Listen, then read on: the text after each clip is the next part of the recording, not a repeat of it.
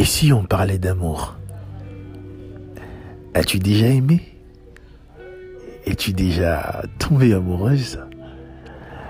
As-tu déjà ressenti euh, comme des papillons dans ton ventre?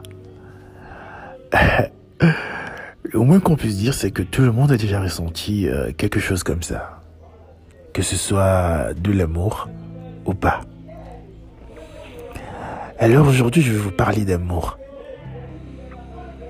Je vous parle pas d'amour, euh, je vous parle pas de l'amour qu'on a avec son frère ou bien avec son ami. Je vous parle d'amour. Du véritable amour. Je vous parle de passion. Je vous parle de sentiments. Je vous parle d'émotions si grands